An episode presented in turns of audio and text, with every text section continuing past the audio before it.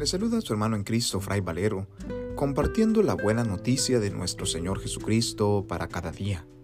Reflexionamos hoy el Evangelio según San Mateo, capítulo 25, versículos del 31 al 46, correspondiente al lunes de la primera semana del tiempo de Cuaresma. En aquel tiempo, dijo Jesús a sus discípulos, Cuando venga en su gloria el Hijo del Hombre, y todos los ángeles con él, se sentará en el trono de su gloria, y serán reunidas ante él todas las naciones.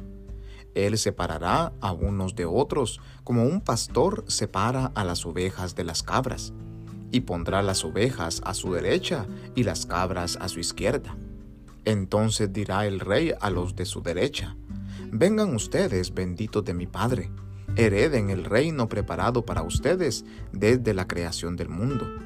Porque tuve hambre y me dieron de comer, tuve sed y me dieron de beber, fui forastero y me hospedaron, estuve desnudo y me vistieron, enfermo y me visitaron, en la cárcel y vinieron a verme. Entonces los justos le contestarán, Señor, ¿cuándo te vimos con hambre y te alimentamos, o con sed y te dimos de beber? ¿Cuándo te vimos forastero y te hospedamos, o desnudo y te vestimos? ¿Cuándo te vimos enfermo o en la cárcel y fuimos a verte? Y el rey les dirá, les aseguro que cada vez que lo hicieron con uno de estos mis humildes hermanos, conmigo lo hicieron.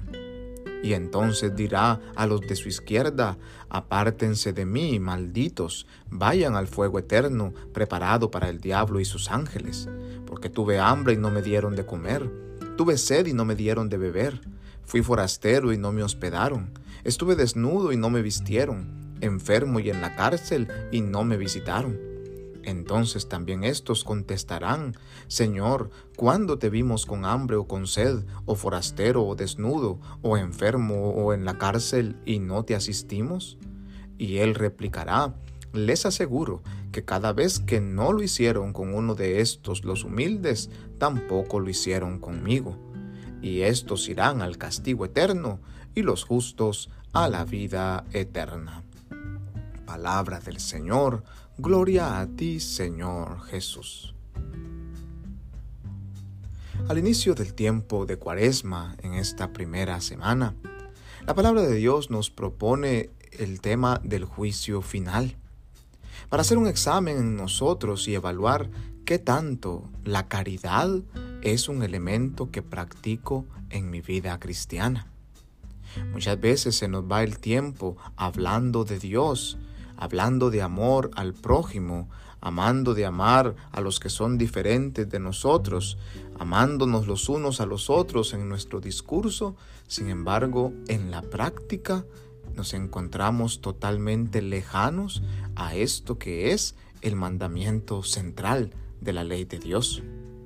A veces nuestra vida eh, se queda viviendo un cristianismo hacia arriba, únicamente hacia el cielo, Dirigimos nuestra mirada a Dios, que no está mal hacerlo, para poder hablar con Él en la oración y tratamos de vivir su palabra, pero lo hacemos a medias. Porque nuestro cristianismo no es un cristianismo solamente en línea vertical, sino que debe ser, a ejemplo de Jesús, un cristianismo en forma de cruz, con una relación vertical entre nosotros y Dios, Dios y nosotros, pero también una relación fraterna en caridad entre nosotros como hermanos. En esta línea que forma la cruz, de la línea horizontal que nos lleva a encontrarnos a nosotros mismos con nuestros hermanos, con nuestro prójimo. De ahí que el Evangelio de hoy nos dirá que al final de los tiempos, el llamado juicio final, no será por nuestros discursos, por las palabras que salieron de nuestra boca o por los ritos ocultos que practicamos en nuestra vida eh, terrenal, sino que nuestro juicio será en tanto en cuanto nosotros hemos sabido reconocer el rostro de Jesús en nuestros hermanos, en especialmente con los predilectos del reino los más pequeños, los pobres, los enfermos, los que tienen hambre, los que tienen sed, los que están desnudos, los que están encarcelados, los que nadie visita y todos se olvidan de ellos. Ahí nos encontramos con Jesús. Al final de nuestra vida, el examen que nos pasará o la pregunta que nos hará el Padre antes de formar parte de la plenitud de su reino será qué tanto realmente amaste a estos hermanos, qué tanto estuviste cerca de ellos, qué tanto tuviste caridad con ellos porque en ellos encontramos el verdadero rostro de Jesús. Pidámosle al Señor la fuerza de su Espíritu para que abra los ojos de nuestro Espíritu para poder reconocerle en nuestro prójimo, en aquellos que están más necesitados de Dios y que son olvidados por la sociedad y sobre todo por aquellos que tenemos tal vez a nuestro lado, que convivimos diariamente con ellos y que no tratamos con suficiente caridad. Pidámosle al Señor la fuerza de poder compartir de nuestra vida, de lo que Dios nos ha dado, con aquellos que tal vez tienen menos que nosotros.